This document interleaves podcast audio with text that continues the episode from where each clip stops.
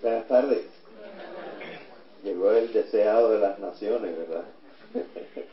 Eh, estaba, eh, me excuso, yo creo que yo fui el que tuve la culpa al mandar un comunicado en que se decía que era a las 5 de la tarde.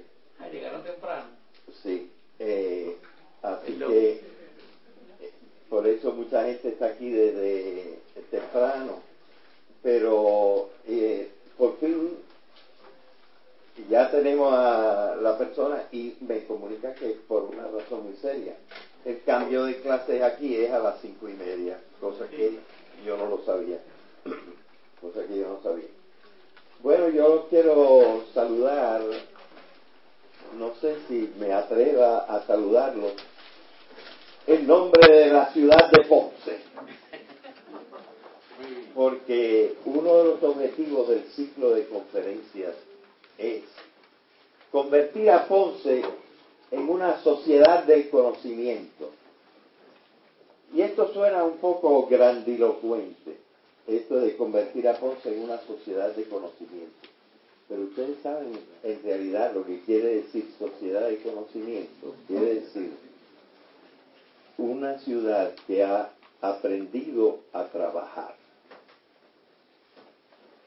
En un artículo que saldrá próximamente en la revista de la Universidad de Puerto Rico en Ponce, tengo un artículo precisamente señalando cómo a través de los siglos lo que ha surgido es que cada vez el trabajo se ha convertido en más intelectual.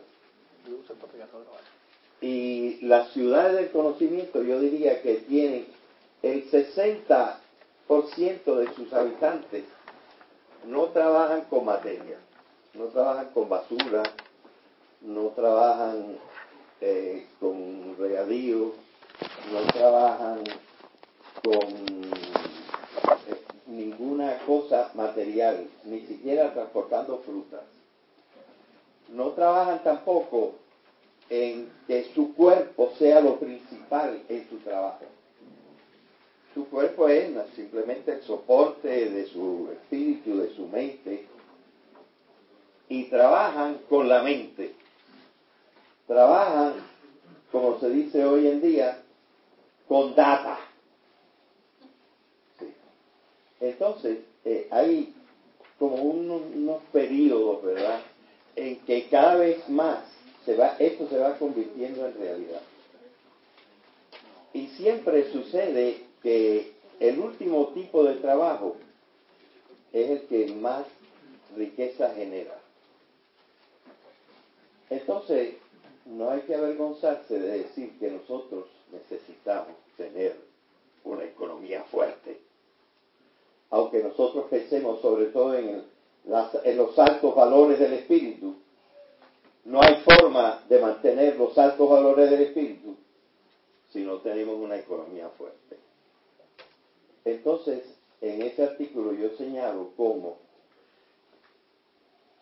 el fortalecer el trabajo en Ponce, que parte de la región más deprimida de Puerto Rico, ya desde hace muchos años, eh, el obrero de, de Ponce gana tres pesos menos la hora que un obrero en Carolina. Es decir, que nosotros estamos luchando incluso por la supervivencia y por la supervivencia de una ciudad.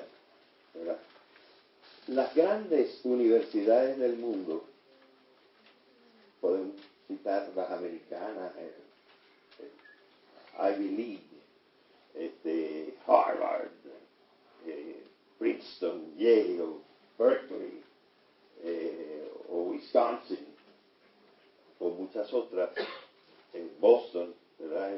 Bueno, en Boston hay muchísimas. Estas tienen una relación íntima con la ciudad. Colombia, eh, City University of New York, ellas trabajan para la ciudad y la ciudad trabaja para ellas. Ese fenómeno que hace una universidad, una verdadera universidad, al servicio de un pueblo, ese fenómeno, más o menos, quizá estamos llegando al Río Piedra. Pero Ponce tiene ocho universidades. Solamente nosotros, sin contar todo, toda el área del suroeste que hay en Isabela, en Coamo, en Yauco, en varios otros lugares de la zona suroeste. ¿Y qué hacemos las universidades? Vamos a decirlo acá, quitado. Nos ignoramos las unas a las otras. Eh, yo me fijé por primera vez en el doctor José Raúl Cepeda, como le estaba diciendo aquí al doctor Dueño, porque José Raúl Cepeda fue el primer catedrático que presidió una asociación que hasta entonces era una asociación de una de las universidades, la católica, y automáticamente el Ateneo de Ponce se convirtió en una asociación ponceña, con su nombre, ¿verdad? Y con su membresía. De tal manera que me pareció que para precisamente una conferencia que se refiriera, como él dice, al colectivo, al puertorriqueño como un colectivo y no como un una persona individual. Le decía yo a mis alumnos esta mañana, los puertorriqueños somos, yo me considero puertorriqueño, aquí he vivido la mayor parte de mi vida, mis hijos son puertorriqueños, yo trabajo por Puerto Rico. Los puertorriqueños somos ordinariamente, personalmente, gente decente, individualmente, pero que estamos bien desorganizados desde el punto de vista de la sociedad civil. ¿Qué hacemos nosotros por la sociedad civil? Y sobre todo, nosotros que somos, como se diría en ruso, la inteligencia de este país, porque se supone que eso es lo que sean los universitarios, ¿qué están haciendo? La inteligencia de las universidades ponceñas por la ciudad de Ponce. Y esto mismo, bueno, es que la ciudad y nosotros tenemos que nutrirnos mutuamente. Bien, entonces por esa razón es que hemos fabricado este ciclo de conferencias que se compone de ocho conferencias porque hay ocho universidades en Ponce. Y hemos tratado de colocar por lo menos una, no lo hemos logrado completamente. Ya ha habido dos en la UPR, quizá va a haber dos en la católica.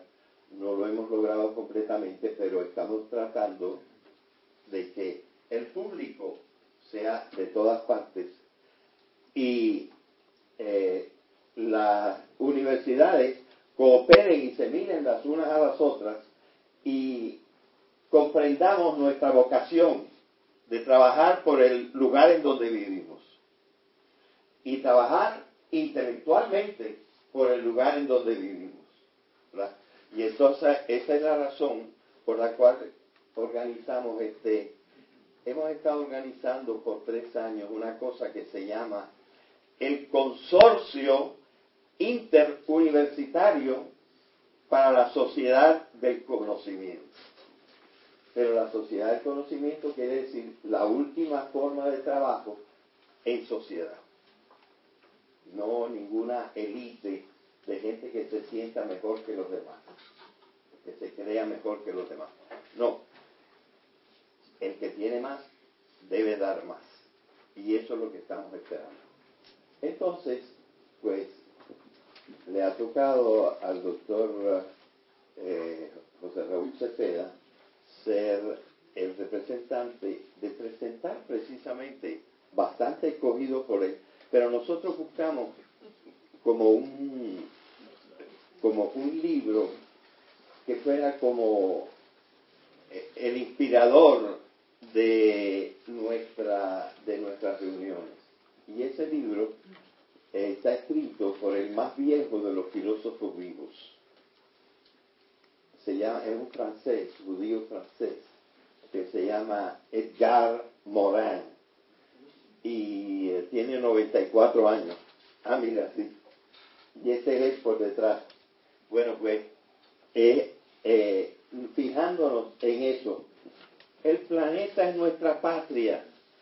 Aquí quizá somos nosotros los únicos, no solamente en el planeta, sino en el universo entero, que pensamos. ¿Y qué estamos haciendo con el pensamiento? ¿Qué se está formando? Dice Monet, estamos empezando a ser una humanidad. Todavía no llegamos a ser una humanidad porque no somos un todo. Y hay dos cosas que hacer. Que la humanidad se proponga a dónde quiere ir en este, en este planeta. ¿Qué quiere hacer? Y segundo, para ello, reformar el pensamiento. Le estamos pidiendo al doctor eh, José Raúl Cepeda que nos ayude a reformar el pensamiento. Y creo que la parte que le toca es reforzar el lado colectivo del pensamiento. Y para esto también está bien tener este tipo de conferencias. Yo creo que el doctor no se va a pasar de 45 minutos. Pero yo creo... Que no. ¿Ah? No. que no. Pero yo quisiera que este fuera un nuevo tipo de encuentro. Si él habla 45 minutos, nosotros debemos hablar 90 minutos después. Y todo el mundo debe poder hablar. Porque esto es para comunicarnos. Para comunicarnos los unos con los otros. Nadie es dueño del pensamiento absoluto. Él va a presentar, yo estoy seguro, una buena conferencia. Pero esa conferencia nosotros tenemos que hacerla nuestra, masticarla y hablar entre nosotros. ¿Para qué? Para fomentar el colectivo que él está propiciando. El, el colectivo para llegar a ser nosotros una humanidad. No quiero hablar más porque si no yo no acabo. Bien.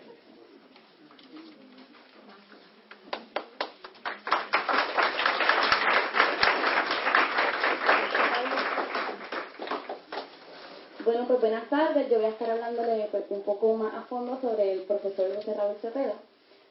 José Raúl Cepeda Borrero, catedrático auxiliar del programa de justicia criminal de la Universidad Interamericana de Puerto Rico, recinto de Ponce, donde ofrece curso a nivel de bachillerato y maestría. Natural y vecino de la playa de Ponce, Puerto Rico, es graduado de bachillerato en arte en concentración en ciencias políticas y sociología y posteriormente graduado de Derecho, ambos grados de la Pontífica Universidad Católica de Puerto Rico. Completó un certificado profesional en mediación del Instituto para la Solución de Conflictos de la Facultad de Derecho de la Universidad Interamericana de Puerto Rico. Es activista de los derechos humanos y de los medios alternos de transportación, con énfasis en la promoción y uso de la bicicleta. Es una voz familiar sobre los temas de criminalidad, violencia y drogas, además de transportación urbana y derechos humanos en los medios de comunicación de Puerto Rico. Ahora, sin más preámbulos, los dejamos con el profesor José Raúl Cepeda, que le va a estar hablando en la conferencia sobre el reto de la vida en el colectivo para el ser humano del siglo XXI, desmitificando al bueno. Gracias. Ella es, un aplauso. Ella es Leticia Escobales, la presidenta de la Asociación de Estudiantes del programa de justicia criminal del recinto para los compañeros que no, no nos conocemos. Voy a entrar rapidito en la conferencia, voy a hacer una advertencia, voy a levantar una banderita. Recuerden, yo soy criminólogo, yo me gradué de Derecho y me he dedicado por los últimos 20 años específicamente al campo de la criminología. Y hablar de la vida en colectivo es algo grande y complejo. Y seguro que nos gustaría hacerlo, pero en 45 minutos tenemos que seleccionar un área de esa vida en colectivo. Y el trabajo que, junto a Gary Gutiérrez hemos estado haciendo y al doctor Villa que está por allí por los últimos años, se, concentra en dar una mirada alterna a, las, a, la, a la situación que podríamos llamar de violencia. Fíjense que estoy tratando de evitar usar la palabra problema. La situación de violencia que a veces llamamos también crimen, que permea la vida del colectivo puertorriqueño de esta etapa de nuestra historia, de este principio del siglo XXI. El, el, motivo de arranque, y en ese sentido agradezco al doctor Villarón que, que, me haya introducido al trabajo de Galmorán, a quien ya yo googleé y encontré un montón de información valiosísima eh, en la internet, incluyendo un instituto que él todavía dirige en, Francia. Eh, el, el, el, el Galmorán, que como dijo el doctor Villarón, es uno de los principales pensadores franceses contemporáneos, nació en el 21 en su publicación de 1993, Terra Patria, que es esa, y es la que sirve de motivo a estos encuentros, dice lo siguiente, y fue lo que me dio a mí el pie forzado para bajarlo con mi trabajo. Cito, nada es más difícil de realizar que el sueño de una civilización mejor, el sueño del florecimiento personal de cada uno de nosotros, de la supresión de cualquier forma de explotación y dominio, del justo reparto de bienes, de la solidaridad efectiva entre todos, de la felicidad generalizada, llevó a quienes querían imponerlo a utilizar medios bárbaros que arruinaron su empresa civilizadora. Cualquier decisión de suprimir conflictos y desórdenes, de establecer armonía y transparencia, desemboca en su contrario, y sus desastrosas consecuencias son manifiestas. Como nos ha mostrado la historia del siglo, y supongo que se refiere al siglo XX, la voluntad de instaurar la salvación en la tierra ha desembocado en la instauración de un infierno. No debemos caer de nuevo en el sueño de la salvación terrestre. Desear un mundo mejor, que es nuestra principal finalidad, no significa el mejor de los mundos. Y cierro la cita. A partir de la lectura de Morán, recordé la idealizada figura del jíbaro humilde y de buen corazón, aquel que su santidad Juan Pablo II alabara en su mensaje, en el mensaje que ofreció con motivo de su visita a Puerto Rico en 1984 en momentos históricos difíciles para la fe, el jíbaro bueno de esta tierra llevaba y lleva aún colgado de su cuello el rosario de la Virgen María. Era la identificación de su fe. Con esas palabras, y esto es una cita, pronunciada por Juan Pablo II durante su visita a Puerto Rico, el ya fallecido obispo de Roma enfatizaba indirectamente la ilusoria imagen de un campesino dócil, respetuoso y humilde. Esa misma es la imagen que de nuestros antepasados nos construyen y nos venden las escuelas, las campañas turísticas y los medios de comunicación. Así nos lo explica el profesor Gary Gutiérrez en una de sus columnas semanales publicada en el semanario La Perla del Sur. La figura o la imagen del jíbaro, ese campesino de la ruralía que combina rasgos autóctonos con claras influencias españolas, se consagra en la novela homónima de 1849 de Manuel Alonso. Cien años después, a mediados del siglo XX, la mítica figura del jíbaro es rescatada y convertida en símbolo del pueblo puertorriqueño. Sin embargo, al escuchar ese discurso de Jíbaro Bueno, me tengo que preguntar. ¿Cómo es posible que una sociedad que tiene esos cimientos tenga o exhiba los niveles de violencia, soberbia y agresividad que hoy experimenta Puerto Rico? Y esa pregunta la comparto con una pregunta que publicaba eh, Gary en La Perla hace unos cuantos años atrás. Las encuestas de opinión reflejan que el puertorriqueño de la segunda década del siglo XXI considera la criminalidad como el mayor problema social. Cuando le pedimos a nuestros estudiantes o a las personas en la calle que describan qué es eso de la criminalidad, frecuentemente lo identifican o relacionan con los asesinatos que la prensa reseña prácticamente a diario.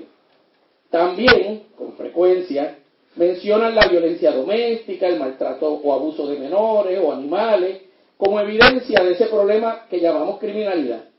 En mucho menor grado, pero también concurrentemente mencionan el problema de la droga y proceden a imputarle al punto la responsabilidad por el alto número de asesinatos. En todas las instancias anteriores, los boricuas lo que hacen es reproducir el discurso oficial. Un discurso que le imputa a la falta de valores ser la base de nuestros males sociales, especialmente el crimen y la violencia. Pero la más interesante, lo más interesante, perdón, es que ese discurso identifica esos valores perdidos o ausentes con los valores que tradicionalmente relacionamos con la imagen del jíbaro. Me pregunto, ¿serán esos llamados valores tradicionales la verdadera base de nuestra cultura? ¿O seremos el resultado de los valores producto de la frustración resultante del látigo del mayoral, de la explotación económica por parte de compañías extranjeras y domésticas o del más sofisticado sistema colonial visto en la historia. Para mí es evidente la distinción entre violencia y crimen. El crimen es lo que se tipifica o define como delito por aquellos que tienen el poder para así definirlo. Crímenes o delitos son los que aparecen en el Código Penal y en las leyes penales especiales. Algo así como el principio de legalidad del positivismo jurídico de becario son el resultado del proceso legislativo y por lo tanto el resultado final de las gestiones de los que ejercen el poder para asegurar que los dueños de ese poder mantengan sus privilegios y controlan así al resto de la sociedad. Esto es precisamente lo que venimos escuchando en la prensa internacional y en las redes sociales desde la primavera del 2011, cuando grupos de ciudadanos en países de todos los continentes denunciaron que existe un creciente conflicto social y político entre el 1% que lo tiene todo versus el otro 99%, los que en su mayoría tienen menos de lo humanamente necesario. Entendemos que el poder social es la capacidad de convocatoria o de lograr que las ideas y los actos sean aceptados por el grupo social impulsándolas e imponiéndolas a través del proceso y las instituciones de socialización. De esta manera, basado en los trabajos y escritos del teólogo afroamericano Cornel West y del criminólogo británico Jock Young, el profesor Gutiérrez y yo pensamos que el poder, tanto en los Estados Unidos como en Puerto Rico, cumple con unas características, características demográficas muy particulares. El poder es varón, es decir, hombre, blanco, propietario en el sentido capitalista, conservador y al menos públicamente heterosexual y cristiano. También es maduro, lo que quiere decir que es de mediana edad en adelante. En la historia de las sociedades humanas, las clases poderosas han impuesto sus valores e intereses a las clases o grupos subordinados. Esto ocurre en un proceso no siempre evidentemente violento, ya que con frecuencia las clases subordinadas aceptan e incluso adoptan como aspiración los valores de las clases dominantes. Uno de los mecanismos socialmente aceptados para promover o imponer los valores es a través del proceso legislativo. Por eso, para los criminólogos culturales, eh, la ley no es sinónimo de orden, sino de control de parte de unos grupos sobre otros. Por lo tanto, vemos el delito como una etiqueta definida por el texto de la ley o el código. Esto nos deja frente a la otra parte del problema, que es la violencia. Según la Organización Mundial de la Salud, se define violencia como el uso deliberado de la fuerza física o el poder, ya sea en grado de amenaza o efectivo contra uno mismo, otra persona, un grupo o una comunidad, que cause o tenga mucha alta posibilidad de causar lesiones, muerte, daños psicológicos, trastornos del desarrollo o privación. Nos explica la Organización Mundial de la Salud en su informe del 2002 que la definición comprende tanto la violencia interpersonal como el comportamiento suicida y los conflictos armados. Cubre también una amplia gama de actos que van más allá del acto físico para incluir las amenazas e intimidaciones. Además de la muerte y las lesiones, la definición abarca también las numerosísimas consecuencias del comportamiento violento, a menudo menos notorios, como los daños psíquicos, privaciones y deficiencias del desarrollo que comprometen el bienestar de los individuos, las familias y las comunidades. En el mismo informe, la Organización Mundial de la Salud reconoce que la violencia tiene un aspecto sociológico y que los factores o condiciones que la rodean en cada caso pueden presentar una compleja red de variables. Y cito el informe, la violencia es un fenómeno sumamente difuso y complejo cuya definición no puede tener exactitud científica ya que es una cuestión de apreciación. La noción de lo que son comportamientos aceptables e inaceptables o de lo que constituye un daño está influida por la cultura y sometida a una continua revisión a medida que los valores y las normas sociales cita. Es decir, que la violencia es una manifestación de la conducta, es una forma de expresarnos, no solo con el lenguaje, sino también con las acciones. Y como todos los patrones de conducta, es aprendido a través del proceso de socialización.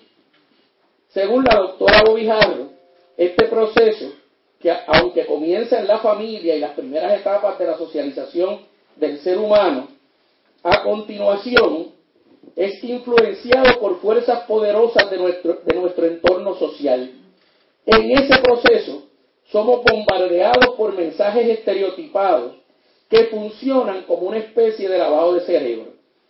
En esta etapa, a veces, con mucha frecuencia, se refuerza lo aprendido en las primeras dos etapas, ¿verdad? que son más íntimas y familiares, y otras veces, las menos, entramos en conflicto eh, entre esos nuevos valores y los valores adquiridos en la casa.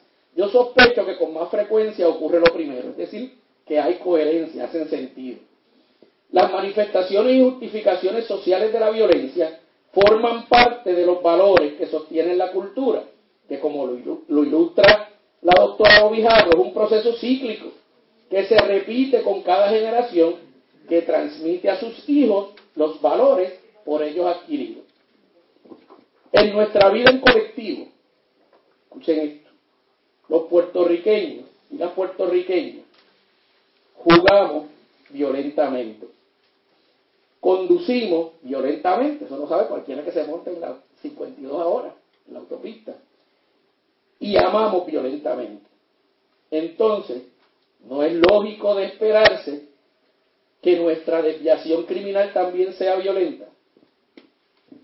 Para la criminología cultural, la realidad social es el resultado de la interacción de los individuos a los que los grupos de poder en la sociedad les otorgan significados o definiciones que más tarde se concretan, extienden y reproducen gracias al lenguaje en todas sus manifestaciones. Eso es lo que la criminología cultural llama interaccionismo simbólico, que también se origina en Francia, en la literatura francesa. Por supuesto, son los grupos de poder en cada sociedad los que, como ya dijimos, definen e impulsan su visión de mundo en el resto de la sociedad en atención de sus propios intereses, incluyendo en ese proceso crear las etiquetas de lo que es desviado o criminal. La cultura de violencia del puertorriqueño del siglo XXI es el resultado de tres procesos históricos, tanto violentos como productores de violencia, y aquí mi hipótesis. Primero, el colonialismo o la mentalidad del colonizado que describía Fanon, que se refiere al proceso mediante el cual los pueblos colonizados terminan adoptando los paradigmas y las ideologías del colonizador, mientras que se perciben como inferiores e incapaces de valerse o gobernarse por sí mismos.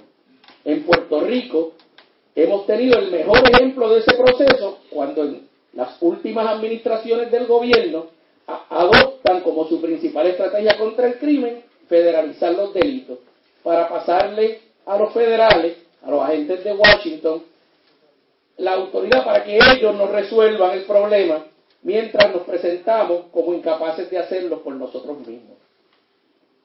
En segundo lugar, después podemos hablar más de eso si quieren, en segundo lugar, perdón, el machismo patriarcal, que en mi opinión es una perversión del canon bíblico, ¿verdad? Del, del patriarcado, que unido a un proceso de colonización española que según la historia fue casi exclusivamente masculina, produce una interpretación desde el poder que nos presenta la idea del hombre como superior a la mujer y poseedor de unas prerrogativas que es necesario poder defender incluso frente a los otros machos a toda costa.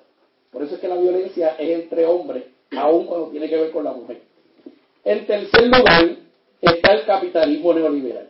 Ese modelo económico sucesor del mercantilismo de la era colonial que en su modalidad más contemporánea pretende crear un ambiente de anarquía para que las empresas de capital se les facilite alcanzar sus intereses sin restricciones de tipo legal o social, mientras que a la vez se sujeta al resto de la sociedad, los trabajadores, los consumidores y las comunidades, a controles autoritarios que nos hacen presa fácil de la explotación.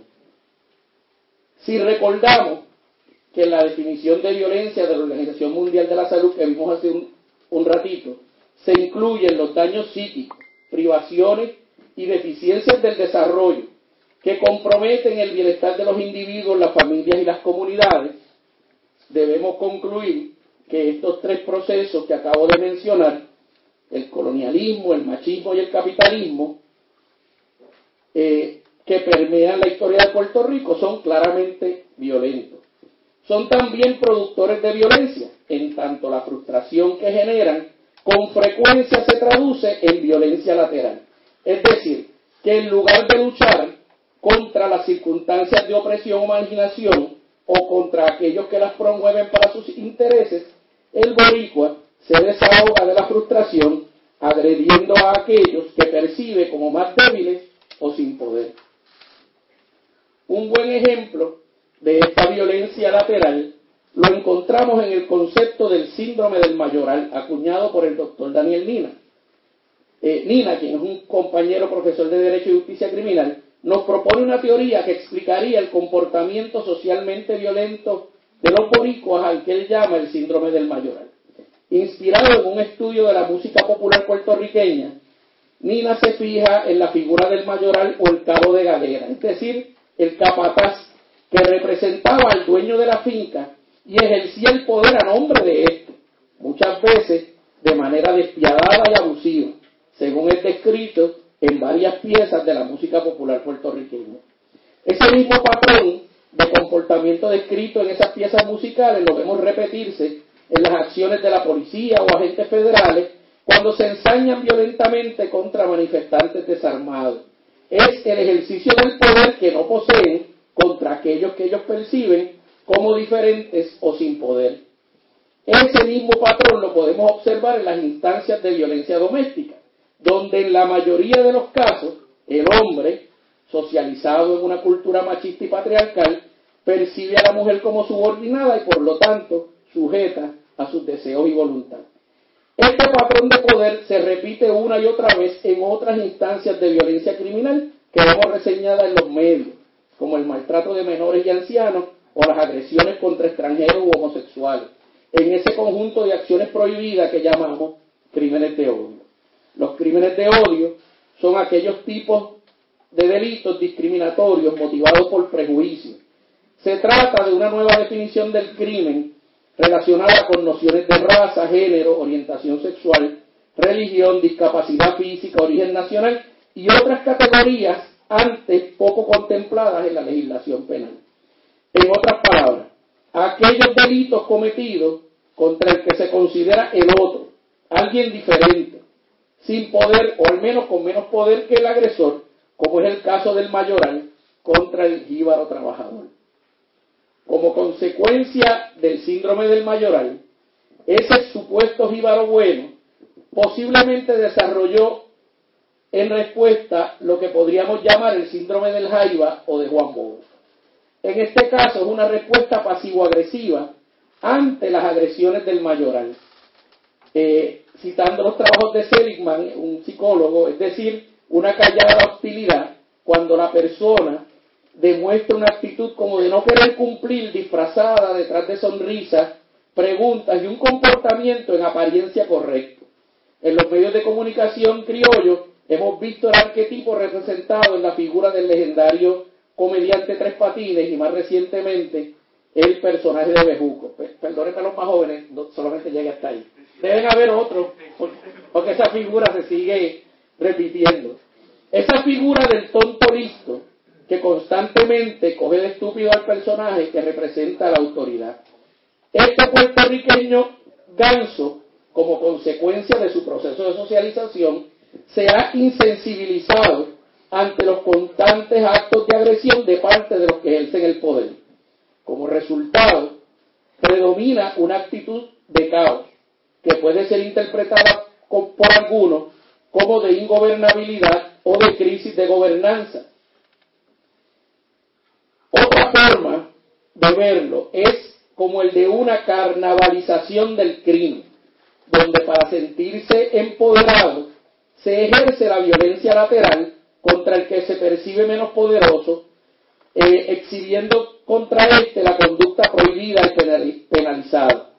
Porque es a través del acto violento que el agresor se siente poderoso y en control de su entorno. En su publicación sobre la seducción del crimen, el sociólogo Jack Katz de la Universidad de California en Los Ángeles también explica este fenómeno como la atracción que ejerce en el individuo marginado el sentirse poderoso, al menos en un sentido figurado e ilegal, en un continuo ciclo contradictorio entre el valor social de la violencia como expresión del poder y las conductas ilegalizadas. Como resultado, el poder encarnado en el Estado y ejercido por sus agentes se vuelve más represivo y el ciclo se perpetúa. Ya desde 1993 el doctor Carlos Rivera Lugo, en su magistral ensayo Ni una vida más para la toga, nos alertó sobre el problema de la pérdida de legitimidad del gobierno ante la población, que dispara un aumento en el uso de una racionalidad adversativa para garantizar el orden existente. Rivera Lugo describe la racionalidad adversativa como una especie de guerra social o criminalidad, producto de la frustración y la desconfianza, donde esos sectores marginados de la sociedad protagonizan un creciente conflicto social, logrando de esta manera sentirse poderosos o empoderados y por lo tanto en control de su entorno social, pero a la misma vez lo que logran es invitar, en el mismo sentido figurado, al Estado a reprimirlos. Otra forma de verlos es la que nos presenta el criminólogo británico John Jones, que él llama bulimia social, definiéndolo como el proceso donde el sistema incluye a todos los sectores sociales en los valores y aspiraciones materiales y emocionales que nos llevan a la necesidad de consumir, pero a la misma vez excluye a amplios sectores de la capacidad legítima para obtener los recursos que le permitan hacerlo. Eso no es otra cosa que la forma en que ha ido evolucionando el concepto de anomia o anomía desde Durkheim en el siglo XIX hasta el siglo XXI. En conclusión, y pensando que estoy todavía dentro de mis 45 minutos, pienso que la experiencia social puertorriqueña demuestran que el jíbaro bueno posiblemente nunca existió. Las condiciones y conducta que el sistema nos enseña como tal solo logran producir más violencia con el agravante de que simultáneamente nos insensibiliza ante las expresiones cotidianas de la misma.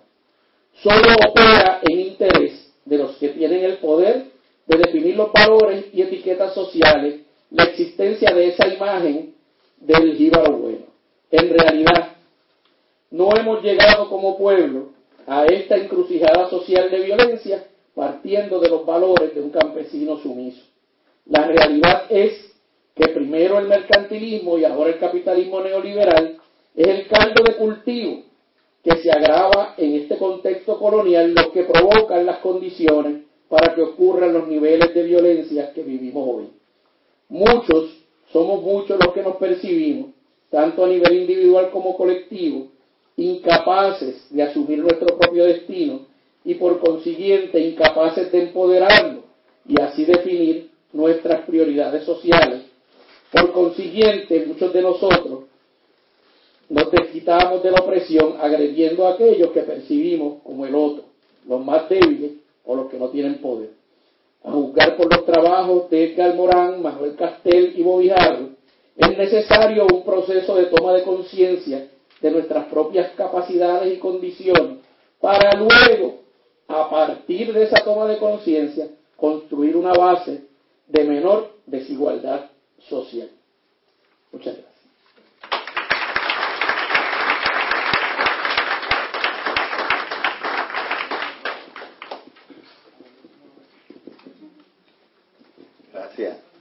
estupenda conferencia, pero como nos han pegado, nos han pegado duro, yo me alegro que en un público, en un público complejo como este, todos estemos oyendo eso.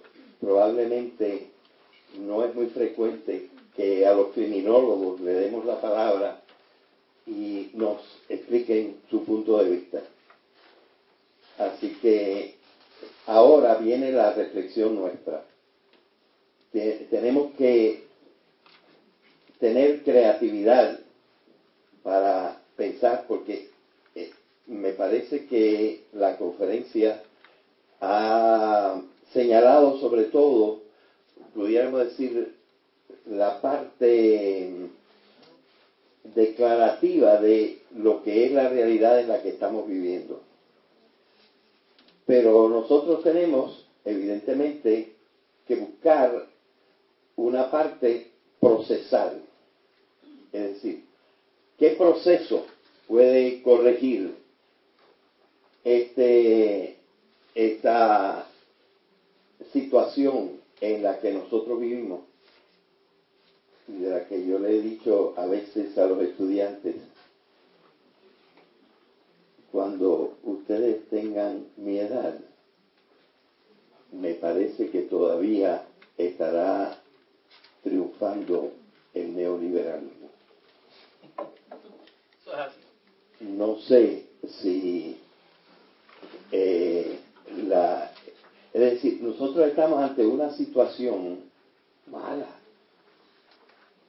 Me llamó un poquito la atención. Estoy tratando de que ustedes ahora vayan pensando, vayan pensando para hablar y ver cuál es el proceso o los principios en el proceso que nos pudieran sacar de esta situación en que colectivamente estamos y nos sentimos mal.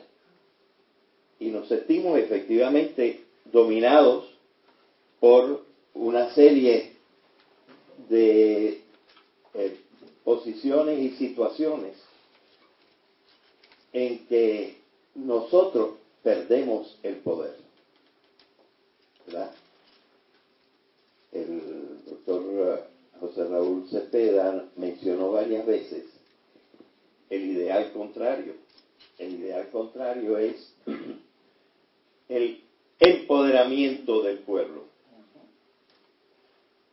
Pero precisamente yo estoy preguntando cuál es el proceso para comenzar el empoderamiento del pueblo. ¿Qué tiene que ver, por ejemplo, el empoderamiento del pueblo con unas acciones como esta que estamos llevando a cabo, de reflexionar juntos sobre los males que nos abruman? ¿Verdad? Nosotros no nos vamos a quedar ahí. Me pareció que Vivian ya hizo así.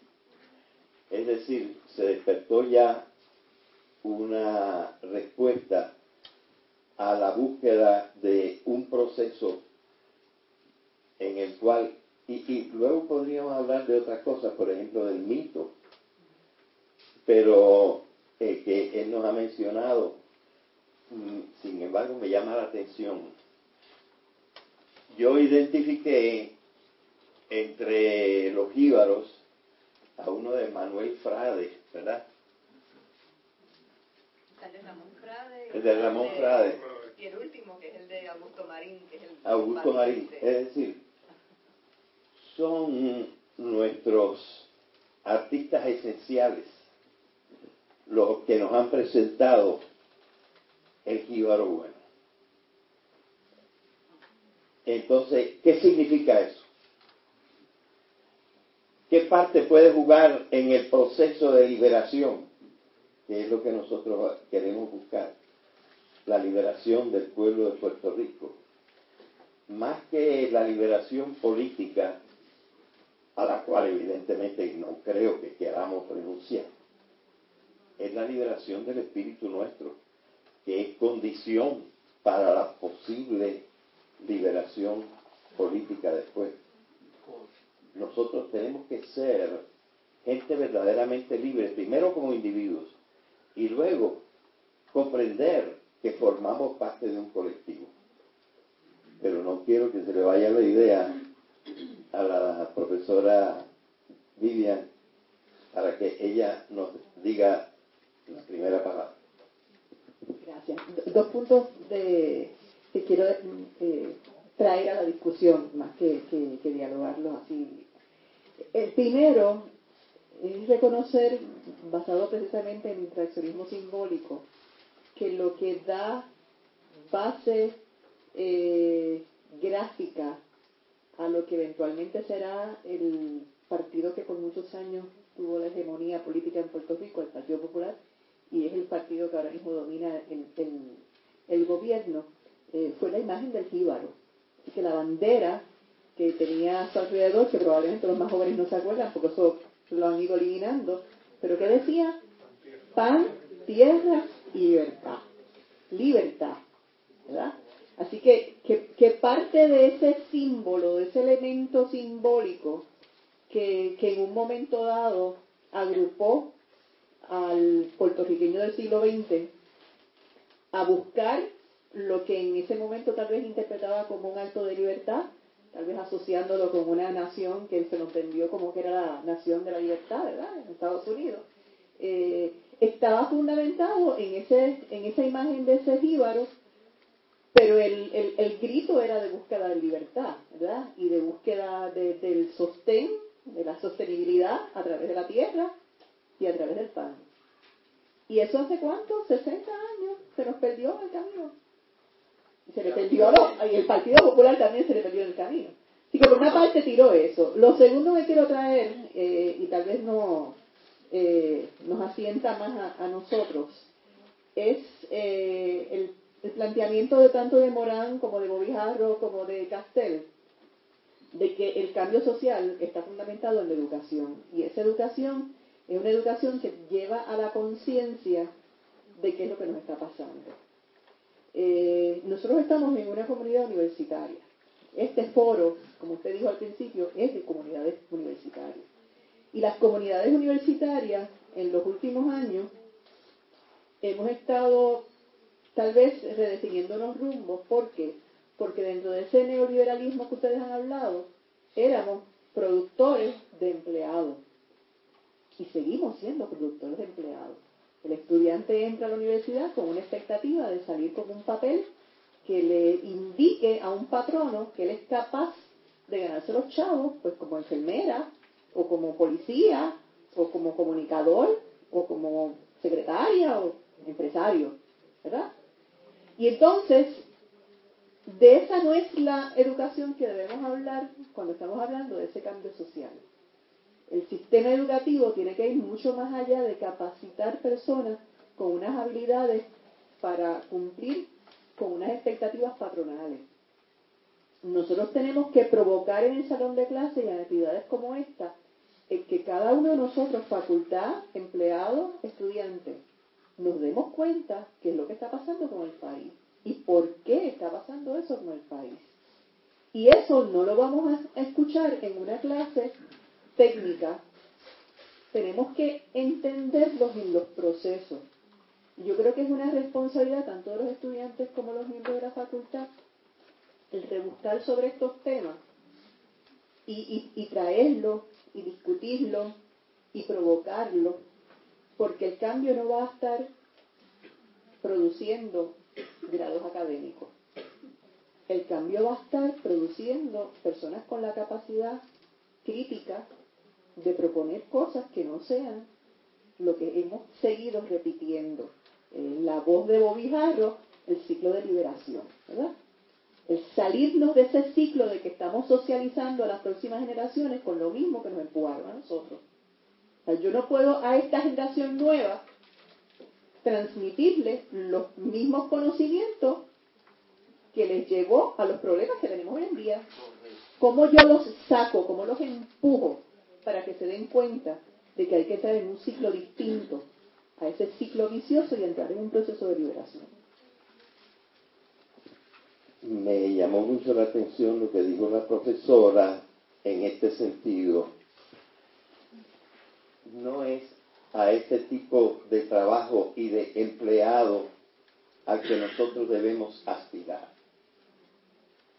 Y yo le comentaba a mis estudiantes lo siguiente, ¿qué es el trabajo que nosotros estamos realizando ahora? La mayor parte, una gran cantidad de personas estamos en, en, en esa situación.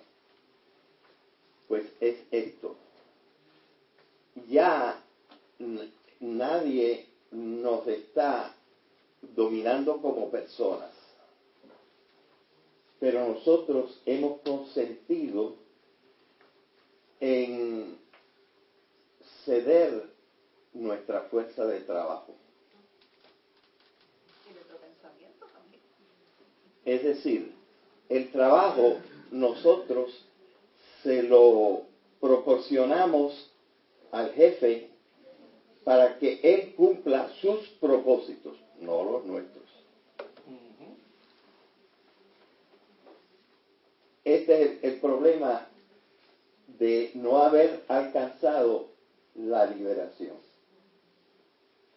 Y por cierto, quisiera decir que aunque tiene muchas tentaciones y posibilidades de que en la sociedad del conocimiento sea cooptada, la palabra cooptada quiere decir que sea recogida por alguien para sus propios fines.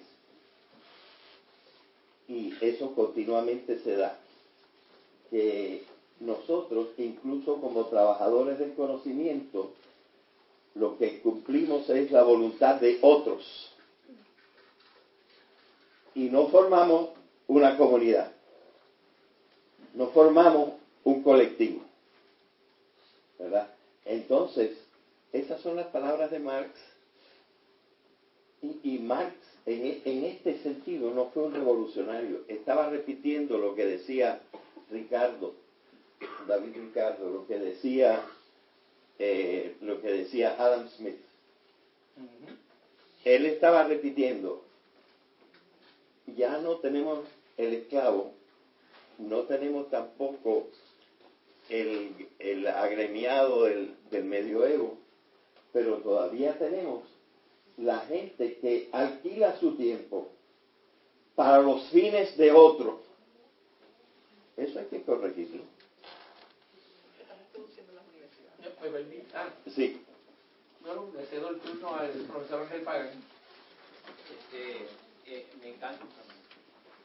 por aquí, ¿verdad? Eh, José, me encantó el tema. Ponte, ponte para acá para que te Ok. salgas en Para que la... salgas en cinta. No, ok.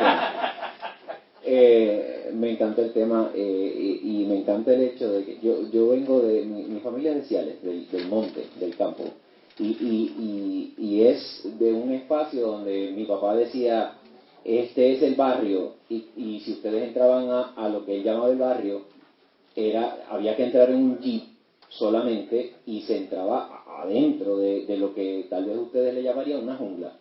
Y mi papá decía que ese era el barrio. Eh, eran eh, 10 hermanos, pagán, eh, de- de- dentro del campo. Y, y, me encanta lo que tú traes. Si hubiese querido que estuvieran mis tíos y mis tías aquí, porque mis tíos y mis tías eran malvados. eh, eran, eran, y, yo soy igual. eh, eh, eh, todos teníamos una malicia terrible. Eh, tío Bartolo hacía roncaña en el patio de la casa.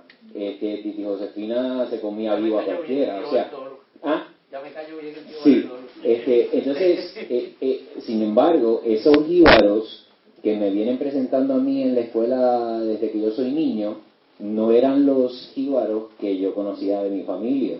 Eh, eh, y yo pienso, y yo he tenido estas conversaciones con Gary, a nosotros nos hace falta abrazar, bueno, para mí tal vez me equivoco, pero para mí hay que abrazar esa malicia. Hay que, hay que entender que es parte que- nos, que nos completa. Y, y la realidad es que, por lo menos dentro de mi familia, yo no conocía ningún jíbaro, todos éramos jíbaros, pero no conocía ninguno como estos jíbaros. Eran jíbaros maliciosos, y, y cuando digo malicioso me refiero a que sí, sí, lo, lo que dirían los gringos, pues whatever, sí, no, hay, no hay problema, eh, sí, no, tranquilo, esa es la que hay, pero cuando te viras, el machete en la mano. Entonces, para mí hace falta que nosotros abracemos esa violencia.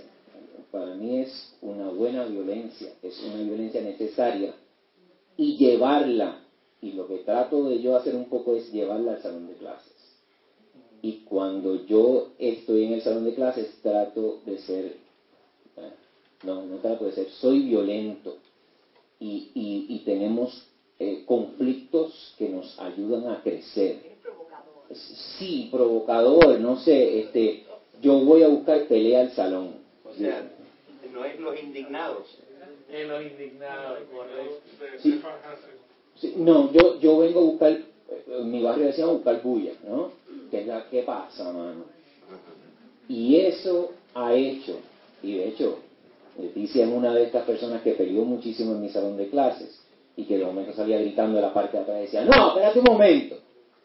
Ese es el salón que yo busco, el salón donde se ponen y, y, y el salón donde se molesten y el salón donde salgan y yo digo 20 cosas, a veces cosas que yo ni mismo creo, pero que estoy buscando que se me indigne alguien, alguien que se, que se co- como diríamos, que salga por el techo y me diga, no, pero es un momento. Me, me parece que nos hace falta esa educación. Nos hace falta una educación, eh, eh, y disculpen, ¿verdad? Que, que- que yo siempre me doy cuenta que mis referencias son violentas, pero me hace falta una educación donde cuando tú entres por el, no literalmente, pero cuando tú entres por el salón de clase, se te empuje. Se te diga, ¿qué pasa? Tú piensas, ¿qué pasa? ¿Cómo resolvemos esto? Mm, Claro, hay teoría, teoría, teoría, bacán, eso es buenísimo porque, porque hay un fundamento de una cosa, pero posiblemente haya que romper hasta eso. Entonces, como único lo rompemos, para mí, y, y otra vez, ¿verdad? Es violentamente, y, y tal vez me estoy confesando demasiado. Este, no, sí, ya me sabes. Pero es lo de la indignación. Sí, sí, y como único podemos indignarnos a veces es si alguien se violenta y no si nos presentan este este típico jíbaro que, es- que es buenísimo, es una, la bondad para mí es una cosa maravillosa, pero pero pero no somos no somos santos. Yo nunca he querido ser un santo en mi vida. Eh, Gary hasta me usó de ejemplo en un libro por ahí que me choteó. Este, no, me choteó de buena forma. Este, ¿Por qué? Porque yo aprendí más de la calle que lo que, aprendí en la universidad. En la universidad me enriqueció, me, dio una estructura, pero yo venía ya de la calle. Y yo venía indignado. Entonces quería entender esa indignación.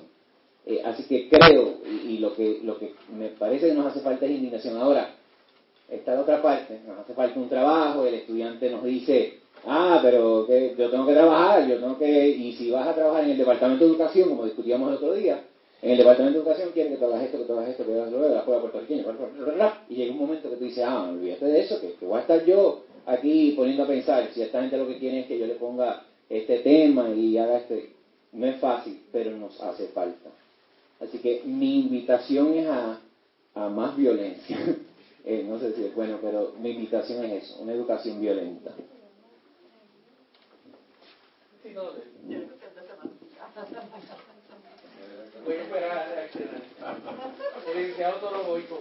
Buenas tardes a todos. Es un placer compartir con tanta gente de mi edad.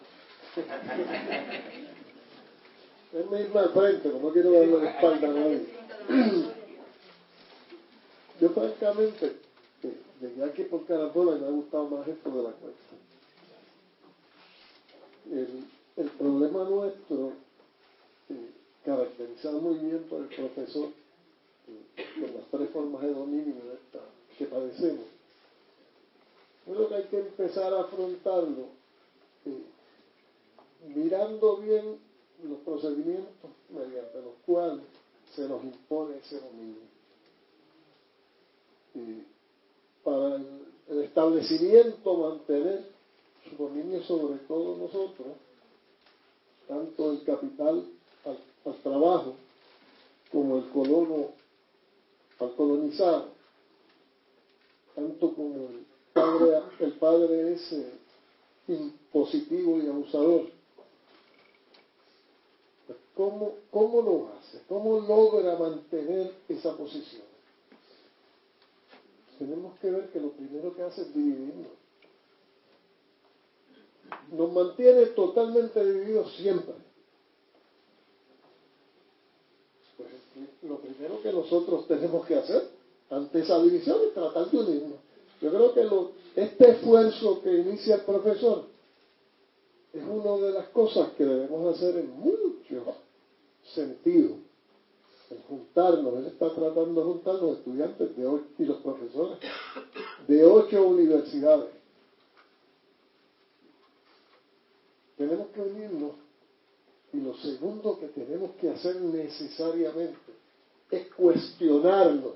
Yo creo que el estudiante lo primero que tiene que hacer es cuestionar al profesor. Mire por qué usted dice ¿Ah? Porque en la medida en que nos acostumbremos a cuestionar, vamos a cuestionar el sistema en que vivimos. Pero no, tenemos, no podemos quedarnos en cuestionar. Tenemos que desafiar ese sistema. ¿Ah? Desafío al sistema imperante lo que nos va a permitir buscar soluciones que nos permitan salir de ese estado de sujeción en que estamos. Fíjense que, ¿cómo ve un estudiante al profesor? El profesor tiene un poder terrible en la universidad. ¿Verdad? Sigue teniéndolo, porque es que da la nota. La clase no empieza hasta que el maestro no llega. ¿Ah? Tenemos que cuestionar el sistema educativo y la forma en que está constituido. Eso es lo primero que tenemos que cuestionar. Si queremos cambiar la educación, hay que cuestionar ese sistema. La evaluación no me la puede dar el profesor. El profesor, la evaluación me la tiene que dar el grupo. Entre todos tenemos que evaluarlo. Yo soy parte de un movimiento que se llama Convergencia Nacional Boricua. Y estamos iniciando un proceso de la constitución de una escuelita de formación política. Y es una escuela distinta. No hay administradores. Todos que servimos de moderadores en la discusión y los que participan, lo que llamarían estudiantes, todos tomamos parte en las decisiones. ¿Qué se va a hacer? ¿Cuándo se va a dar clase? ¿Cuántas veces en el mes? Es una decisión colectiva, no puede ser una decisión individual. Nosotros tenemos que cuestionar ese sistema para empezar a cambiarlo.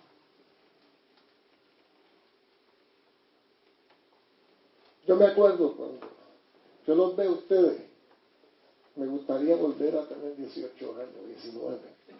¿Ah? Le contaba al profesor Pagán que yo tuve un profesor de... Yo estudié ciencias naturales, mi bachillerato en ciencias naturales, con especialización en química. Después estudié Derecho porque estaba pelado, no, sabía qué hacer. Y un hermano mío me propuso que lo acompañara de Carlos Ponce toda la noche. Con él estudiamos, estudié Derecho y hice abogado por carambola, ¿verdad? Este, esa no hubiera sido mi intención, no me hubiera gustado estudiar otras cosas, ¿eh? Después tuve que, me gustaba enseñar, pero entonces tenía tres muchachos y la pensión alimenticia era bien alta y tuve que irme a practicar de abogado y no de maestro porque no me daba el sueldo. Todas esas cosas nos pasan pero me, me he pasado la vida cuestionándomelo todo. Aquel señor, que fue un profesor de, filosofía, era, era, por donde iba, ¿verdad? Yo estudié enseñando naturales, pero cogí una electiva que era un profesor de filosofía que lo cuestionaba todo. Primero es que nunca nos reuníamos en el salón. Nos reuníamos en la cafetería, debajo de los árboles, donde, donde el grupo decidiera. Y la virtud, lo que yo saqué de esa experiencia fue que aquel Señor me enseñó a pensar. Y lo primero que hizo fue enseñarme a diferir de él. Porque su verdad era la verdad del establecimiento. Él lo decía, cuestionenme a mí antes que a nada. Vamos a cuestionarlo todo, joven. Es hora de empezar a cuestionar. Ustedes están conscientes que en este momento estamos viviendo una crisis en nuestro país en todos sentidos. Crisis económica, crisis política, crisis social. ¿Quiénes tenemos la solución en las manos? Nosotros mismos. Vamos a cuestionar lo existente. No veamos al compañero como nuestro enemigo. Vamos a identificar quién es nuestro enemigo, quién es el causante de la situación colonial de Puerto Rico. Usted puede ser PNP, puede ser popular, puede ser independentista. No importa lo que usted sea. Pero ¿quién es el responsable de la situación colonial de Puerto Rico? Nosotros. España. ¿Quién es el responsable? ¿Ustedes creen que somos nosotros? Pues yo difiero a ustedes. Yo creo que el imperio norteamericano es el que nos tiene así. ¿Ah? Y tiene un, ha instalado un sistema de educación donde nos ha llevado a ser respetuosos y obedientes a ese sistema. Nos han enseñado eso. Nosotros somos chiquitos, flacos, brutos y feos. ¿Ah? Pero estos brutos le producimos 35 mil millones de pesos al año a las empresas norteamericanas para que se vayan de aquí, para que se los lleven sin darnos un chavo. ¿eh? No, pero lo más que nos han hecho es ser dependientes. Eso es otro factor. Ese es otro factor. al, al excedente de trabajadores lo ha en un grupo dependiente. ¿eh? Pero es para tener ¿Ah? Mano de obra barata, disponible cuando le dé la gana. Porque cuando los trabajadores en un lugar se revuelcan y se van a la huelga, tienen una legislación que permite eh, instalar rompehuelgas y los rompehuelgas salen de esos dependientes, ¿verdad? Muchas gracias y discúlpenme la expresión bien rapidito, antes de que nos den las 7, porque aunque nos podemos quedar los que se quieran quedar, yo sé que algunos estudiantes tienen otra clase, quiero, antes que se me olvide, agradecerle a la señora María Silvestrini, directora de la biblioteca, que la tenemos por allí, por su siempre colaboración que nos permite estar este espacio fabuloso, ya sabe que a mí me encanta este espacio, para hacer este tipo de eventos. Así que María, gracias. Y quiero reconocer la presencia, tampoco, no, qué bueno que no se me fue, yo creí que se me había ido. A la licenciada, no me digas que no, sabes que te voy a mencionar. A la licenciada Lili Jusino, que es la directora académica del Departamento de Ciencias Sociales y de la Conducta. Gracias también por el apoyo que siempre, que siempre nos dan, igual que a los compañeros de la Asociación de Estudiantes y a los compañeros que vinieron de la Universidad de Puerto Rico, pues bienvenidos. Estamos en su casa también. Quiero señalarles tres cositas basadas en todo lo que ellos han dicho, solamente para que sigan añadiéndole este, verduras al caldo. Recuerden que la definición de lo que es violento es lo que yo percibo como violento. El imperio británico percibía a Gandhi como violento, a pesar de que era un tipo que se envolvía en una sábana y llegaba allí solo y, y hablaba de paz. Pero era percibido como violento porque alteraba el orden. Igual que Oscar López. Igual que Oscar López, igual que muchos a lo largo de la historia. Eh, así que eso es número uno. Número dos, tanto Bobijarro como Castel, como, ah, bueno, antes de ellos, eh, lo que decía, ah, eh, ¿quién, ¿quién, habló de cuestionar? Ángel, ¿verdad? Bueno, no, bueno, alguien mencionó cuestionar. Gente, esa es la invitación de, de Cornel West, del, del principal teólogo afroamericano eh, y el principal filósofo afroamericano vivo todavía. ¿Cuál es lo que nos dice eh, eh, Cornel West? Que la función del cristiano es cuestionar, cuestionar y además cuestionar. O sea, usted tiene que cuestionarlo todo, porque si usted no pregunta y acepta todo, pues, pues no hay problema. Bueno, entonces, bueno, algunos te van a percibir como que entonces te conviertes en parte del problema porque, porque estás participando eh, pasivamente en vez de preguntar por qué y por qué hay que hacer esto. Eh, y eso me parece importante. Y lo tercero, quería mencionar a Cornel West, y lo tercero es que precisamente estos, estos damas y caballeros a los que hemos ido haciendo referencia a lo largo de la noche, yo los invito a que los googleen, averigüen quiénes son, igual que hice yo cuando Villalón me habló por primera vez y me, me obsequió el libro de Morán. ¿Y quién sabía que Morán? Yo no sabía quién era. Y cuando entré a la internet encontré un montón de cosas súper interesantes. Y, hay, igualmente Jarro, Castel, y los tres tienen algo en común, y es que los tres, y, y esto tanto Toro como Ángel eh, lo mencionaron, y, la profesora Matei, hablan del consenso. O sea, el, el sistema nos divide, por ejemplo, creemos en la perspectiva de género o en la equidad de género. La idea es que nos dividamos porque si nos ponemos de acuerdo somos un peligro para el sistema. O sea, en, la teoría se oye bien chévere, bien bonito, de hecho eh, Morán habla de eso, nos vendieron el concepto de la democracia como este gobierno, pero se convirtió en que en la dictadura de la mayoría, donde a la minoría la aplastamos. Entonces, la forma de liberarnos del ciclo, y Bobijarro, y me encanta como ella lo dice, es mediante alianzas, mediante consenso. Ahora, ojo y mucho cuidado, el que quiere cambio, el sistema lo va a señalar y va a decir, tú eres el problemático, tú eres el que busca bulla, como decían el pagán. Así que no crean que esto también esto es una varita mágica de que el consenso nos va a traer el cambio. El consenso es difícil, pero cuando se levanten, prepárense para coger los, los, no solo palos físico, pero el, el empuje del sistema que te va a tratar de decir no, este es tu lugar, quédate ahí.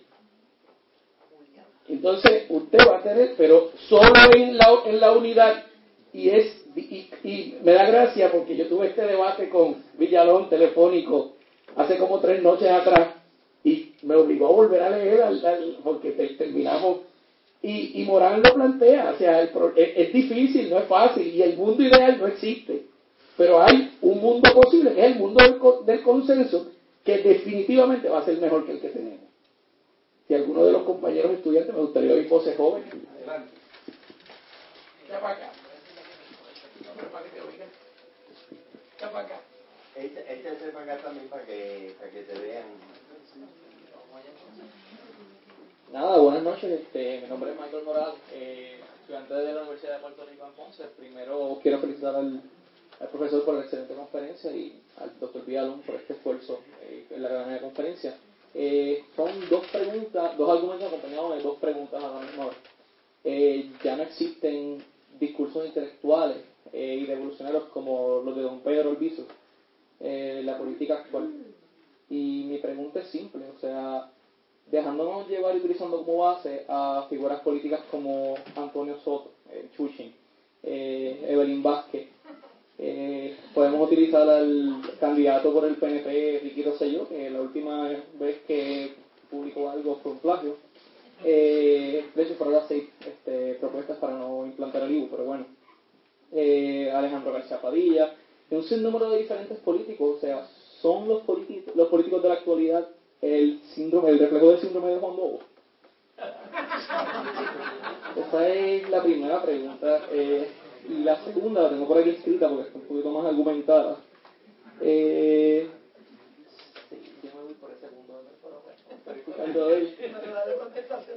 Exacto, este, eh, dejándonos llevar por las diferentes manifestaciones que han ocurrido, en donde tan cercano como hace 3, 4 días, eh, un grupo de, y disculpen este, la expresión, fanático, este, fanático religioso, eh, metieron cerca de 150.000 o 200.000 personas en una protesta en contra de la educación por perspectiva de género, este, versus las que se van a meter eh, para el 3 de marzo en, en la, la, la protesta por, por los diferentes impuestos este, que están imponiendo, valga la redundancia. Eh, y diferentes otras maneras en las que se, se han opuesto. Este, es la religión o el fanatismo religioso tan culpable este, del colonialismo y de la falta de educación como los mismos este, am- americanos específicamente, o sea, como los mismos gringos. Nada, yo entiendo que lo dejo ahí en el aire, le paso el micrófono. No, está bien, qué bueno que vino a cuestionar, pero vamos a, antes que... Buenas noches, mi nombre es David Roche, estudiante de la Interamericana. Y yo quería hacer un planteamiento, una- un- mi punto de vista, en cuanto a la profesora que estaba diciendo de la base de educación y, y de, la, de la crítica. En mi opinión, pues nosotros no nos enseñaron eso. Nuestros maestros de, de escuela elemental, escuela superior, no nos enseñaron eso. O sea, es un poco difícil nosotros poder plantear esa crítica cuando desde un principio no nos enseñaron eso. Mi papá me dice, mira, yo en noveno grado, en grado superior, me enseñaron, eh, nosotros leímos el, eh, el Quijote. Yo, en mi vida. Y obvio, a mí nunca me enseñaron, nunca no, no, no, no, nos enseñaron ese principio de leer, de educarnos por nuestra propia voluntad. O es un poco difícil nosotros decirle a los profesores o, o plantearlo en la sociedad cuál es el problema. ¿Por qué? Porque no, no, no nos enseñaron. Y el miedo mío, como joven, es de que juventud como nosotros no saben, no sabemos. Tú le dices a las personas, a, algunas, algunos estudiantes, a personas que no estudian, le haces preguntas. De tan simple cuándo fue el, este, el descubrimiento de Puerto Rico, cuándo fue que Colón llegó aquí. No te van a saber a- a decir. Mi hipótesis es que eso es intencional. Es intencional. Que ustedes han sido adoctrinados precisamente para eso. Es ignorancia, digo yo. ignorantes somos todos, todos somos ignorantes. Desinformados. Todos somos ignorantes, todos estamos aprendiendo. Mi hipótesis es que estas generaciones probablemente a partir de los años 50 hacia acá han sido intencionalmente llevadas a una construcción de ese nuevo puertorriqueño que no puede cuestionar, que es bien individualista, que no te puedes asociar con el otro porque el otro es para competir, que no tiene futuro, que no es capaz, como decía ahorita él, que tiene que venir de afuera a resolvernos los problemas, que nosotros somos incapaces de hacerlo. Eh, yo digo a mis estudiantes que cuando yo estaba en tercer año, yo tengo 60 años ahora, cuando yo estaba en tercer grado, yo recuerdo que en la clase nos decían que Puerto Rico no tenía recursos naturales. ¿Verdad? Los que más o menos son de aquí nos decían eso. O sea, que ya desde esa época nos estaban diciendo, ¿para dónde tú vas? Si tú no- lo que decías ahorita, la dependencia. O sea, hemos sido intencionalmente adoctrinados a sentirnos incapaces, a sentirnos individualistas, a sentirnos poco solidarios. Y eso es parte del sistema que tenemos que cuestionar. Sobre eso que él trae, sobre eso que él trae, bien, bien breve, sobre eso que él trae. Mira, La gente de mi edad, la gente de mi edad dice que la generación tuya no sirve, no hacen cosas, no esto, no aquello. Y yo le digo, ¿tú estás seguro que son ellos o somos nosotros los que nos ajustamos al sistema y no permitimos que ellos tengan esa oportunidad? Yo estoy contigo. Echa para Disculpen, y otro último planteamiento para terminar era la famosa politiquería, lamentablemente. Digo yo que en mi opinión, si nos dejamos llevar más por la, la ideología, el propósito con la cual nosotros nos tenemos que dejar llevar hacia un futuro, sería mejor que decir, ah, porque tú eres azul, yo no voy a hacerte caso, porque tú eres joven, yo no voy a hacerte caso. Digo yo que... En, Esa es la división. y con respeto, pues es una estupidez eso y te dejar dejar llevar por, por lo que nosotros pensamos en, en un futuro uno. Muy bien. Buenas tardes, mi nombre es Andrés Oliva. Estudié aquí en la Interamericana. Eh, yo serví 13 años y medio a las Fuerzas Armadas de los Estados Unidos, Marina de Guerra. Eh, visité muchos países, conocí muchas culturas. Y hay una cosa que yo he visto aquí en Puerto Rico, eh, nosotros nos basamos mucho en que aquel se nos impone a nosotros y nos somete. Pero yo le pregunto a ustedes, vivimos en un siglo, siglo, siglo XXI, tenemos muchos derechos, exacto, de la libertad. Es porque nosotros lo hemos permitido, es porque no hemos sido, como dijo la profesora, ¿verdad? bien educados.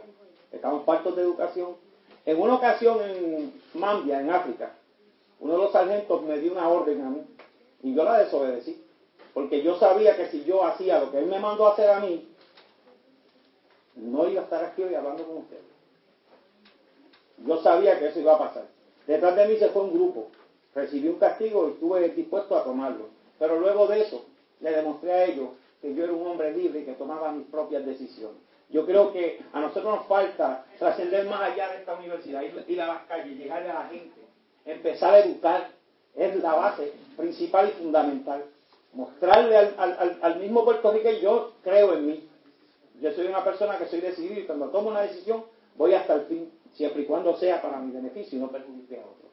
En cuanto a lo de la política, esto es algo, esto yo creo que es un mal que nos ha tenido corrompiendo por mucho tiempo. Esto es un, es un, bueno, me refiero a cómo se está llevando hoy día, para explicarlo. No, bueno, sí, claro, en ningún país se va a valer este, sin un líder, ¿verdad? Siempre tenemos que llevar líder. Pero yo creo que los líderes políticos, para ser más específicos, entonces, los líderes políticos. El líder es el que se dedica también Eso es lo que está pasando hoy en día. Yo se puede dar después yo creo, que de la manera que se está haciendo la política, que a lo que me refiero, de la manera que se va haciendo la política, y lo que representan ellos para nosotros, y lo que ellos demuestran ser, deja mucho que decir. Muy bien.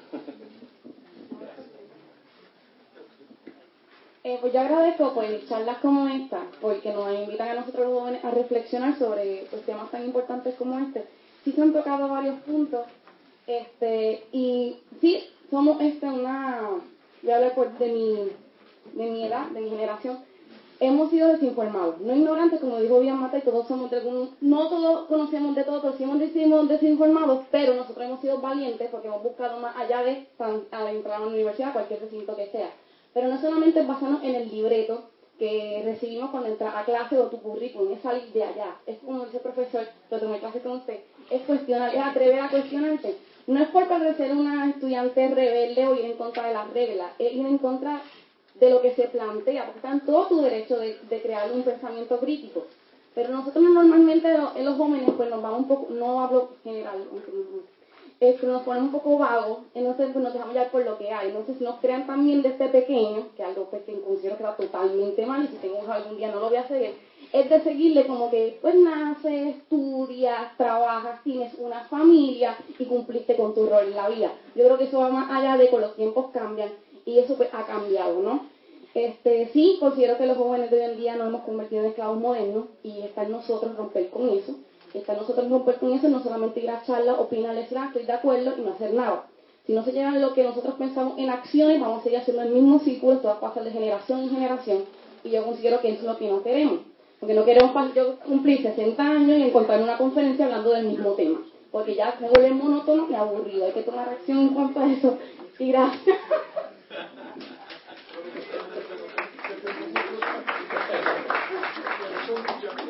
Ok, buenas noches a todos, agradecida de que hay eh, personas de distintos grupos. Eh, difiero bastante de muchas de lo que aquí se ha discutido en el día de hoy. Yo tengo 60 años, pero me siento joven. Eh, yo soy parte de un sistema, me crié en unas parcelas y evolu- evolucionando hasta ser abogada y no soy abogada mala, modestia aparte. Por otro lado, soy negra. Ustedes saben que en el país nosotros somos uno, unas personas que discriminamos soslayadamente. Y he también prevalecido en ese aspecto, porque tengo un amigo que es blanquito de ojos verdes, que siempre está conmigo. Por lo tanto, lo que yo les exhorto a ustedes es que creen su propio pensamiento, que no se dejen llevar por lo que dicen otros. Que la libertad llega hasta donde tú permitas que llegue. Y la libertad es relativa. La libertad no es lo que se está pregonando. Y tenemos libertad que, como yo decía a mi mamá, que me, me puedes amasar, puedes hacer lo que te dé la gana. Pero esta no me la puedes amasar. Es la libertad del pensamiento. ¿Cómo desarrollamos libertad de pensamiento? Leyendo, contrastando, analizando, que muchos de ustedes no lo hacen en la clase, pero ahí vamos. Pero tenemos que hacerlo para llegar a donde quieran llegar. Casarse, tener hijos, estudiar, es una línea que tú defines y que decides hasta dónde llegas. Servir al país de cualquier manera, pero bien. No servir al país por lo que habla el profesor con violencia. Y hay violencia, que es la violencia que del amor que él mencionó, que a veces nosotros atropellamos y queremos inyectar lo que nosotros no queremos que nos inyecten. Por lo tanto, el reto está sentado y lanzado. Decidanse a ver si van a ser unos educastrados o unos pensadores. ¿Ok? No, simplemente una observación este, de lo que estaban hablando ahorita de, de lo que hemos aprendido de la educación. Este, el decir Mr. y Missy no es un vestigio del tiempo del principio de los 1900 eh, de la educación forzosa, es lo que nos.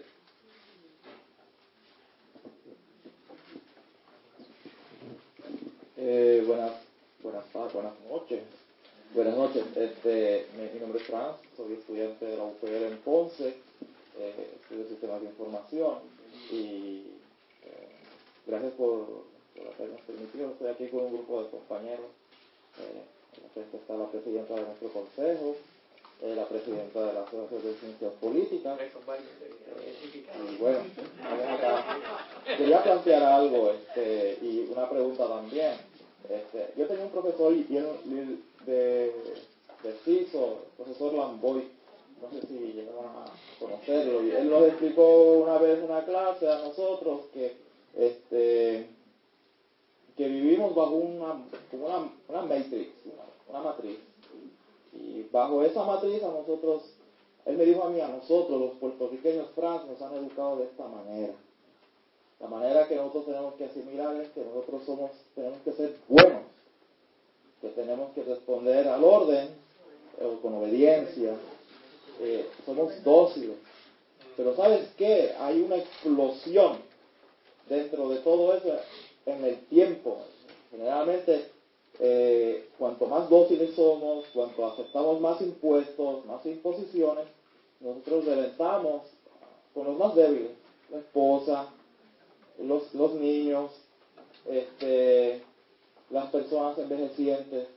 Y él, y él nos mostró en esa clase la el porciento de crímenes de violencia doméstica, de violencia hacia, hacia los envejecientes, hacia los niños.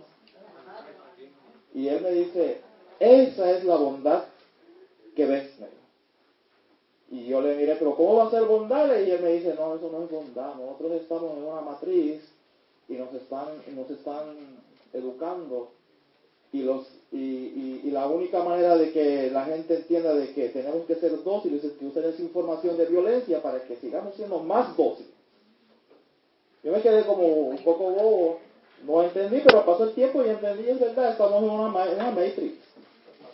Nos están, nos están este, moldeando para lo que dijo el profesor en la clase pasada que tuvimos, para que las corporaciones que están acá eh, sigan generando activos, dinero, capital, y nosotros somos prácticamente eh, la mano de obra.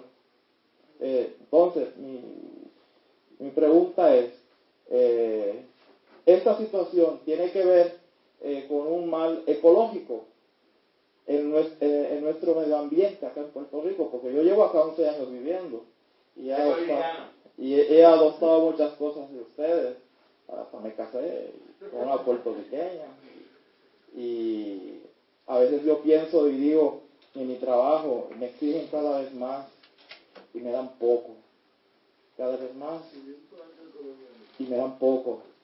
Y si chispa decir, este, y digo, no, pero un momentito, me quitan, me quitan horas de trabajo.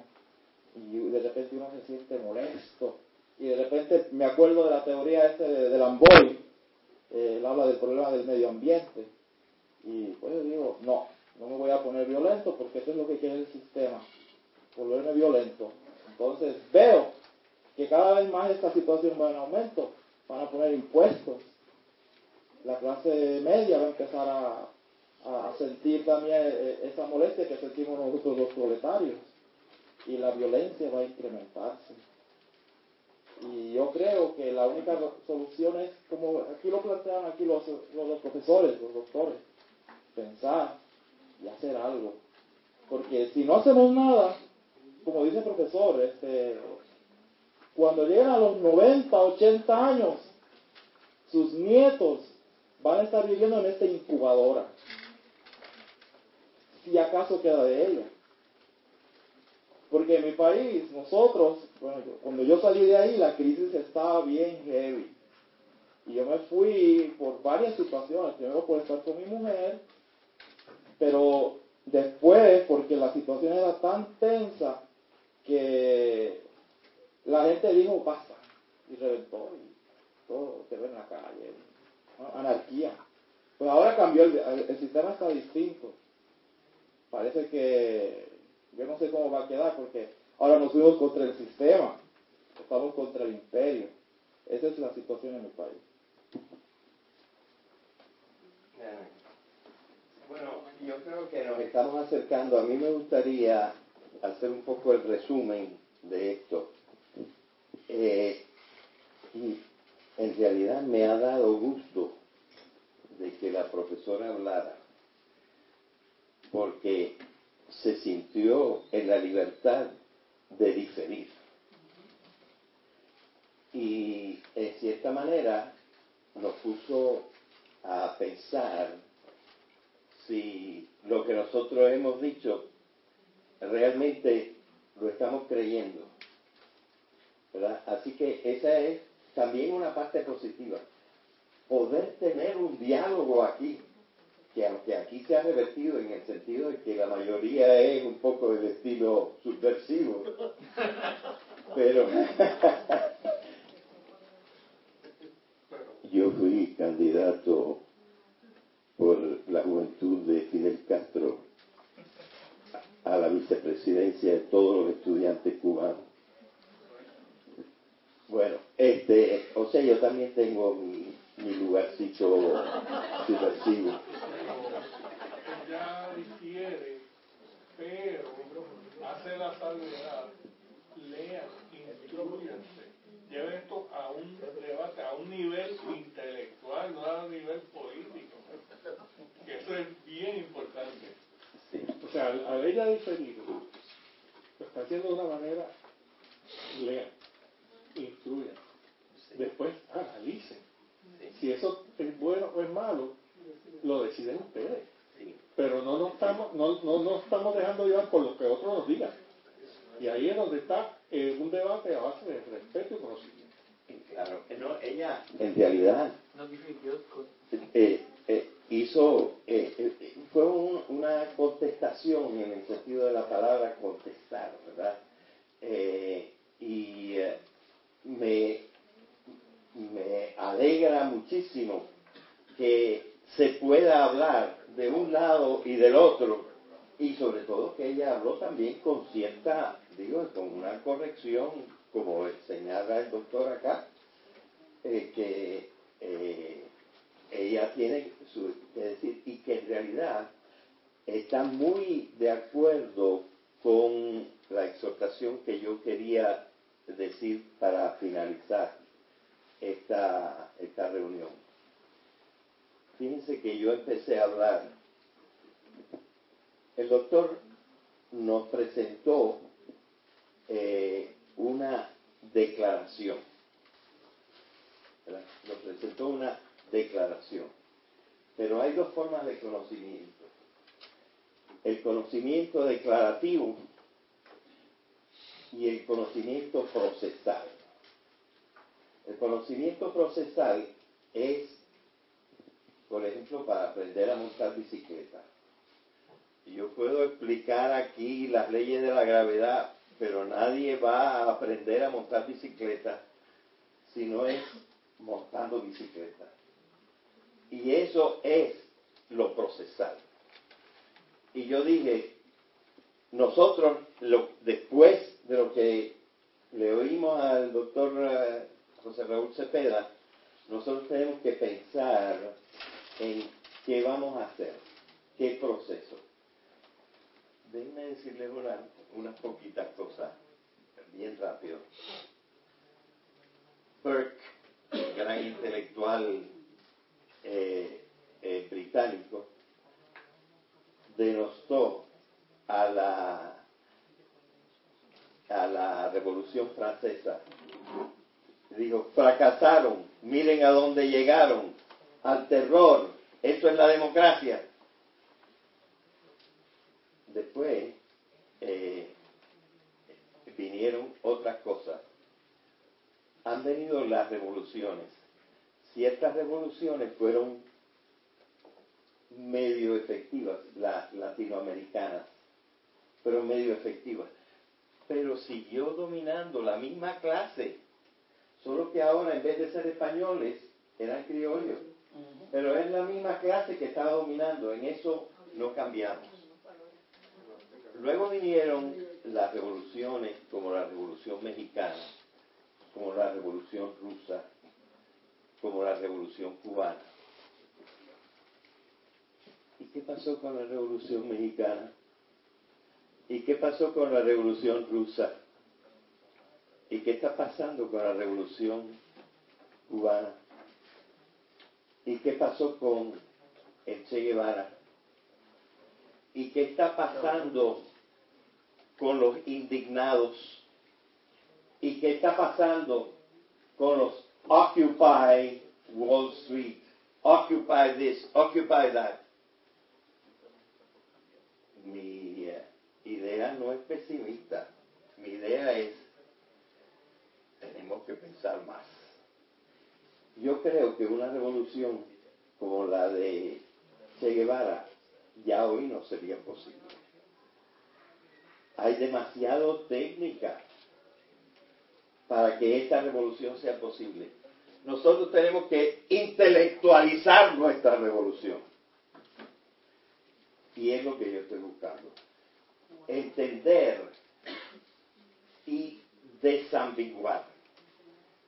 Yo creo que muchas de las cosas que se han dicho aquí y que pueden crear una diferencia entre unos y otros de nosotros es porque no entendemos la diferencia entre desambiguar y ser ambivalentes. A ser ambivalente no es bueno, pero desambiguar es la palabra de orden. La palabra para entender es distinguir. Lo sabían muy bien los medievales. Hay que distinguir. El mito es válido, pero no es válido como lo piensa la gente. Muchas cosas de la economía y muchas cosas de la política son válidas, pero hay que desambiguar porque como dijo también el profesor, el mundo es complejo y no es el mejor de los mundos. Estamos entre un montón de cosas, pero tenemos que encontrar la solución. ¿Solución a qué? A lo que dice Edgar Morin. Esta humanidad tiene que decir qué va a querer hacer con el mundo. Y esta humanidad, para saber qué es lo que quiere hacer con el mundo, tiene que reformar su pensamiento. Y eso es lo que estamos queriendo hacer y los invito a ustedes a las próximas conferencias.